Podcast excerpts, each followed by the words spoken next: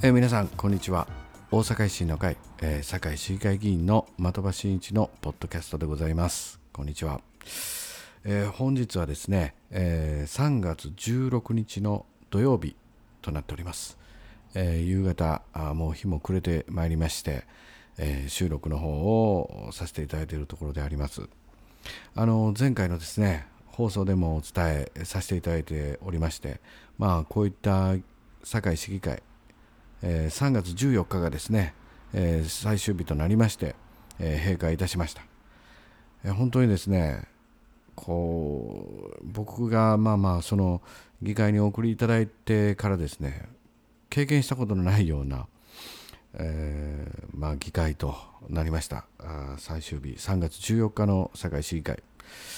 であります、え、まああの皆様もご存知の方もおられるかと思うんですけれども、えー、竹山市長のですねこの政治と金の問題に関してですねこの最終日はですね我々大阪維新の会はこの竹山市長のですね不信任決議案決議をですね、えー、議会に提案いたしました、えー、そしてですねあのまあ、採決が行われたんですけどね、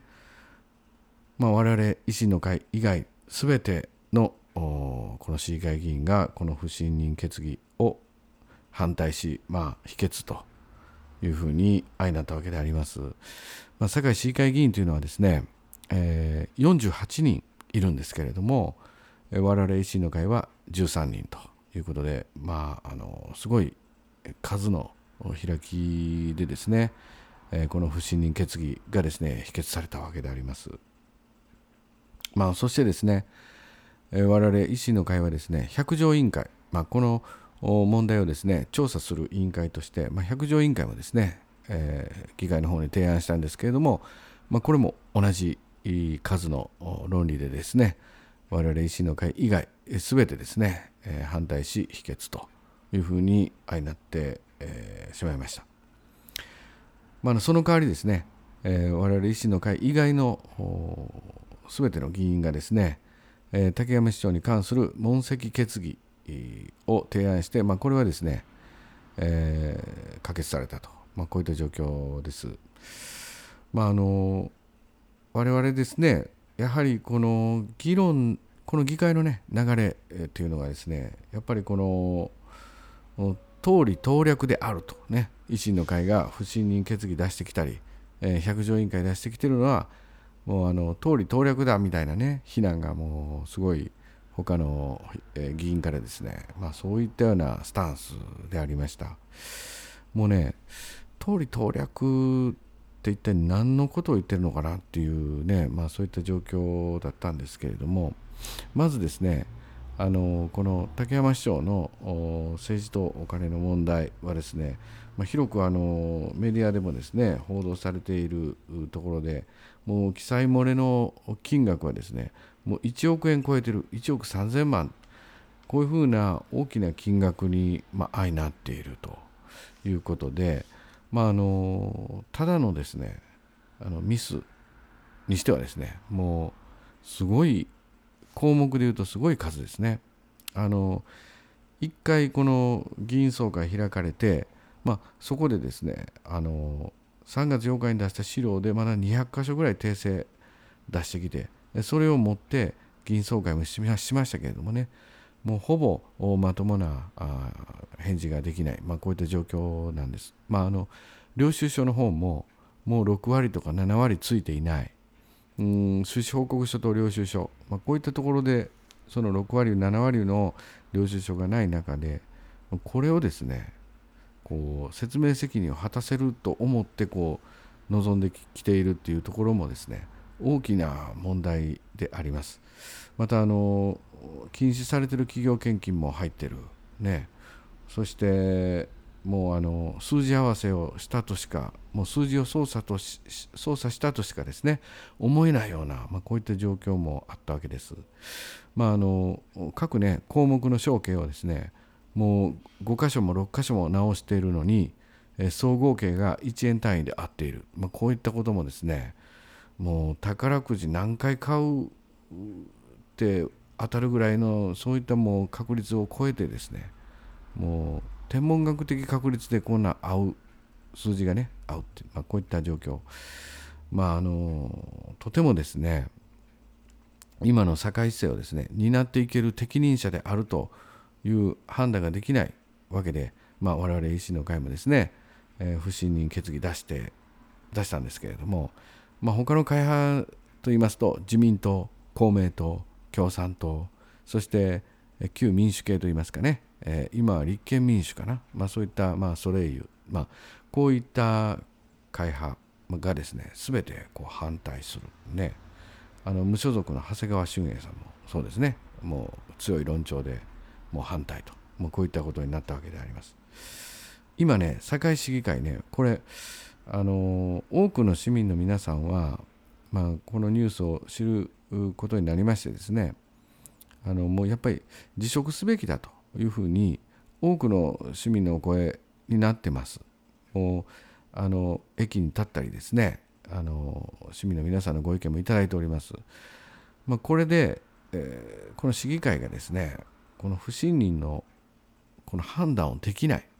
まあ、こういった状況に陥ったわけなんですね。本当にあの傍聴席からもですね声が飛んでですねもうこんなもう堺市議会終わりだっていうことでね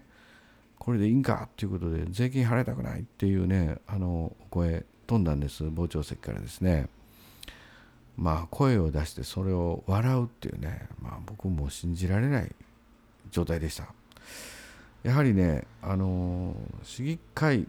というのはですね市民の皆さんのねお声をやっぱ反映できる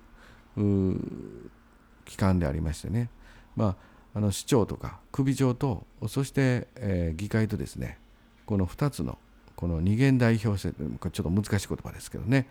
まあ、こういった2つの機能でお互いをチェックし合っていくっていうね、まあ、こういった状況なんですけれどもやっぱりこの野合談合で出来上がってきたこの構図堺市議会の構図がですね恐ろしい状態になってもう多くの皆さんですねテレビでも放送されたところであります。まあ、本当にあの堺市と言いますとあの歴代市長でいうとですね僕もあの敬愛しておりますけれども川森市長っていうね、まあ、すごいあの名市長がおられるんですけれどもね、まあ、こういった歴代のですねいろんな市長そしてまたあその市長と働いてきたあ歴代のですね役所の職員そしてまたあ市民まあ、こういったあの歴史の中でですね、まあ、こういった状況に陥っているこの状況でまだ竹山市長を適任者として、えー、まあその続投させるっていうねこういった意思決定が一体もうこれ本当なのかっていうことことでですね多くの皆さんのお声も届いているところです。今日もですねあの、えー、と午後からですねあの泉ヶ丘駅ってね堺市南区の駅なんですけども、えー、泉ヶ丘駅我々維新の会ねあの出演報告で活動させていただいたんですけれどもおかしいでと。こんなん絶対おかしいでと。であの他のねあの反対したあの政党はねみんなあの真相究明が先だって言ってるけど百条委員会で真相追及するやつも否決してるじゃないの。あんなおかしいじゃないの。って言ってねお声もいただいたんですね。うん、だからやっぱりその不信任であの市長がですね竹山さんが市長で亡くなっても真相究明というのはまた別の問題でですねあの市長に市長として置いとかんと聞かれへんなんてことはないんでねだからこそ百条委員会という設置をですねあの我々も提案したんですけどもそれも否決すると。でやっぱり法的拘束力のない、まあ、議員総会をまた4月の23日にやろうじゃないかと、まあ、こうやって真相を聞くのが先だ先だと言って、まあ、このあたかもこの自分たちが不信任案をですね反対する正当化の理由をですねすごくこうアピールしようとした議会になったのかなと思います。あと問責決議案もですね問責決議もまああの法的拘束力がないということでですねこの竹山市長ねこの3月14日の議会が終わってからあの記者会見でも言ってるんですけどね。あの市議会から問責決議を受けて、えー、市長しっかりしいやと言われたような気だ気分だということでね。うん、しっかりしや頑張れよじゃないんですよ僕たちはね、うん、だからやっぱりこの問責っていうのはある意味市長で続投させるということを前提にですねあのしっかりしろよとまさに竹山さんがおっしゃるようにですね、えー、もう続投を決めていると、まあ、こういった状況であります。まあ、こういったねあの意思決定。これあの今からですねあの大阪ではあの知事選挙と大阪市市長選挙も行われることになっておりまして、えー、今その構図もですねそろそろこう皆さんメディアでですねお知りになられているところかなと思うんですけれどね。やっぱりこういう自民党から共産党までこうずらっとこう並んでね自民公明共産みたいなね民主民主ないんか、えー、立憲民主か、えー、まあ、そういった政党がですねこの何て言うかねこう全てを超えてですね、え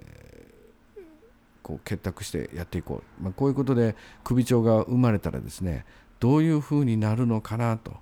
うん、その最果てがですね、まあ、この間の3月14日の堺市議会になったんじゃないかなこういうふうに思うわけであります。まああの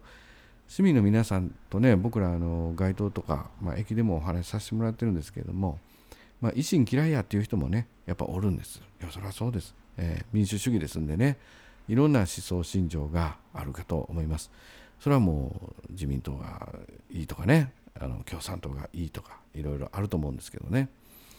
まあ、こういったことを超えてですね今この現状であの堺市長として本当に職を全うしていけると思うかどうかの判断なんでね、あのまこういったところがですね大きく市民の声を反映できてないところだと思います。まあ、あとその今回のことを許してしまうとですねこれどんどんですねこのチェック機能ができなくなってくるということでもうあの全国的にもですねこういう事例を作っていいのかっていうね、まあ、そういったような状況もあるのかなと思います。まあ、あの竹山市長はね、あの今ねこう制限速度50キロの道路をですね時速200キロぐらいでこうすまへんすまへんって言いながらぶっ飛ばしていってるっていうね、まあ、こういう風なあの感じ持ちますね。であのあかんであかんで、ね、50キロ規制やでってこうみんなでこう言ってるけど止めようとはしない。ね。すまへんすまへん分かってます言いながらこう200キロでこう爆走していく、まあ、こういった、ね、感覚を感じますね。ですんでやっぱりこの1ヶ月間この自らの政治とお金の問題を説明するためだけにですね竹山市はねもう専念してきたっていう、まあ、そういった市長の1ヶ月なんですね、えー、もう徹夜でとか言うてはります。そしてまた4月23日までまで次また1ヶ月ねあのこの説明をできるように頑張る言うてます。あの記者会見でね。あの頑張るのはね市民のために頑張ら頑張らなくてはならないと思います。まあもうこういった状況でね本当にあのこの堺市政ってこんな状況で運営していけるっていうのはねうんちょっと運営していけるよというのがねちょっとおかしいんじゃないかな。やっぱりこの災害とかね起こったらねこんなもう地震で揺れてるにもかかわらずねこういやいやもうわしこれで手一杯やねんっていうようなねそんな状況になったらどうすんのかなと、うん、もう収支報告書直すのでもう手一杯やねんみたいなんでね大丈夫なのかな、まあ、こういった大きなお声もね皆さんからねいただいているわけなんです。やっぱりねこういった状況でもう議会が終わって我々の任期も終わって、えー、もう本当に今月末からですねあの統一選挙も始まる。もう市民の皆さんとしてねやっぱりこれ大きな何か市民の皆さんの意思表示もですねやっぱいただいていかないといけないと実感しました。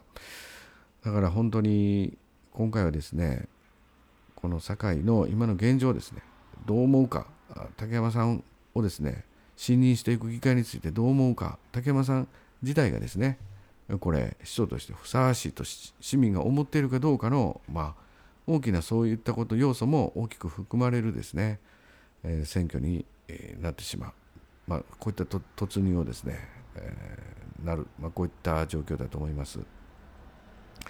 え、私ですね、昨日ですね、えー、市政報告会もね、開催させていただいたんですけどね、やっぱり皆さんのお声はね、やっぱり強いですね。えー、そしてまた今日も活動して市民の皆さんもお声が強い、まあ、こういった状況もあります。だからこそ今はですね本当に民主主義ですんでねいろんなあの考えあるかと思いますけどね。まあ市政が一旦ねこれあの市長変わってもらってねもう正常な状況になってですねまたそこでねまたいろいろ政策の考え方が違うならですね議会で唾を飛ばし合って議論していったらいいと僕は思うんですけどね、まあ、こういった状況をですねやっぱりちょっと変えていく必要があるもうと思います。まあ、こういった報告にねなんかポッドキャストになってしまってね本当に申し訳ないんですけれども、うん、まああのこの大阪府知事とね大阪市長選も始まるのがね、まあ、21から始まりますんでねまあ、このポッドキャストもね、あの選挙始まる前にですね、一旦この任期中にね、あの最終回で閉じようということで、あの前回もね、放送させていただいたんですけれども、まあ、あの最後のねこ、の任期中最後の放送はですね、3月20日にですね、あのお届けして、まあ、一旦、まあ、ここで、まあ、あの今任期のね、放送はあ、まあ、終了とさせていただこうかなと、こういう予定に思っております。まあ、次回はですね、あの大阪府議会の西林さんもゲストで来て、まあ、お届けしようかなと思っております。またお時間ありましたらですね、ぜひともお聞きいただきたいなと思います。まあ、あの明日ですね、あの我々維新の会の南区はですね、えー、堺市南区はですね、明日、えー、青空タウンミーティングという形でですね、ちょっと開催させていただく予定になっております。朝10時からですね、えー、西林府議会議員の事務所前ののっぱらで のっぱらでやるっていうね、まあ、タウンミーティングっていうかね、まあ、そういう形でやらせていただくことになっております、えー、吉村博文さんね今大阪市長ですけれども、あの、吉村博文さん大阪府知事選挙にね、えー、挑戦させていただくことになると思うんですけども。あの吉村さんもね明日やってくるんです、えー、そしてまたあの遠方からね長谷川豊さんもね、えー、やってくるということで、まあ、非常に賑やかなですね、え、青空のタウンミーティング雨降ったらどうしようみたいなね、まあ、そういうところもあるんですけれども、うん、雨降ったらあの急遽ね都が文化会館にねっていう、まあ、文化会館も抑えているんですけどね、えーまあこまあ、予約はしてるんですけどね、まあ、あのそういったところもあります。まあ、もしお近くの方でねお時間ございましたらぜひともねあのお立ち寄りいただきたいなとこういうふうに思います。よろしくお願いいたします。まああのねあもう時間もなくなってきましたけれども、まああの我々維新の会もですね今回は正念場ということでもう頑張ってまいりますのでぜひともよろしくお願いいたします。それでは次回またお会いしましょう。的場真一でした。ありがとうございます。失礼いたします。